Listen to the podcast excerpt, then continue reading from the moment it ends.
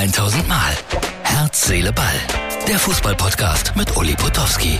Und hier kommt die neueste Folge. Herz, Seele, Ball über 1400 Mal und sehr oft hier aus dem Burgpark. Es ist kein Schloss, ich weiß. Ja, 2-0 hat äh, Kolumbien in Gelsenkirchen gewonnen. Und wir haben gestern schon drüber gesprochen, erste Reaktionen. Und ich habe danach noch äh, eine Reaktion bekommen. Und die fand ich sehr nett und sehr lustig. Und die kam direkt aus Kolumbien. Colombia, Colombia, 2-0 contra Alemania. ¡Qué maravilla! Un saludo. Pauli Potowski. Ja, so haben sich die zwei Knaben darüber gefreut. Mit Recht. Und dann hat mir ein Freund, der ebenfalls in Kolumbien unterwegs war, aus dem Taxi heraus äh, ein paar Schilderungen sozusagen geschickt. So klang es in Kolumbien, genauer gesagt in Cali, wenn aus Gelsenkirchen ein kolumbianischer Radioreporter berichtet hat.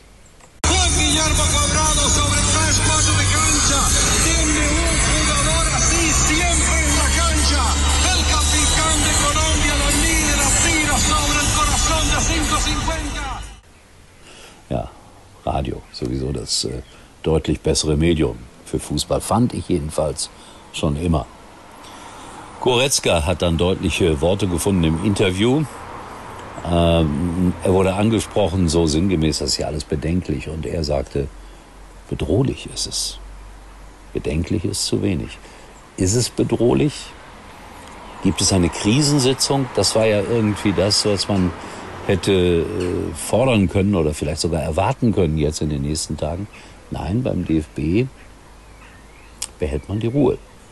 Also ich bin mal gespannt, ob der Einfluss von außen so stark wird, dass äh, man vielleicht doch, nein, nicht Klopp, Julian Nagelsmann zum Bundestrainer macht. Das wird ja heute auch in diversen Medien gefordert. Wäre er der richtige Mann? Was meint ihr?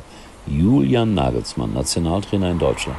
Noch ist es Hansi Flick und ehrlich gesagt wünsche ich ihm, dass er mit der Mannschaft den Turnaround schafft und dass sie funktionieren. Das wird schwer. Dass es nicht funktionieren würde in Gelsenkirchen, äh, da hatten schon verschiedene Medien vorher eine Vorahnung. Schaut euch bitte die Arena auf Schalke an mit dieser Aufschrift, die oben drauf gepoppt wurde. Ist das denn zu glauben? Wir kennen uns hier mit dem Verlieren aus. Deswegen immer wieder herzlich willkommen, Nationalmannschaft, in der Arena auf Schalke. Ja, ja, die Häme. Eins heute noch, äh, Schalke.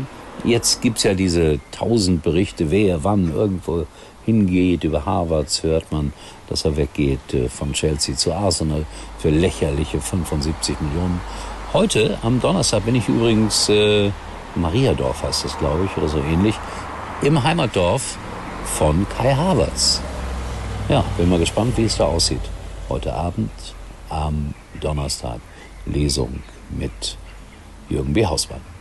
Ja, Schalke war ja nochmal das Stichwort. La Soga, Jean-Pierre, einst beim HSV und bei anderen Vereinen ein kantiger Torjäger, geht nach Schalke, 31 Jahre jung, hatte sich in Lübeck fit gehalten. Nein, äh, von der Profimannschaft war nicht die Rede, sondern von der zweiten Mannschaft. Aber wer weiß, wenn La Soga da plötzlich 15 äh, Tore in vier Spiele vier Spiel, in vier Spielen äh, schafft, dann könnte es sein. Nein, ich will da nicht weiterdenken.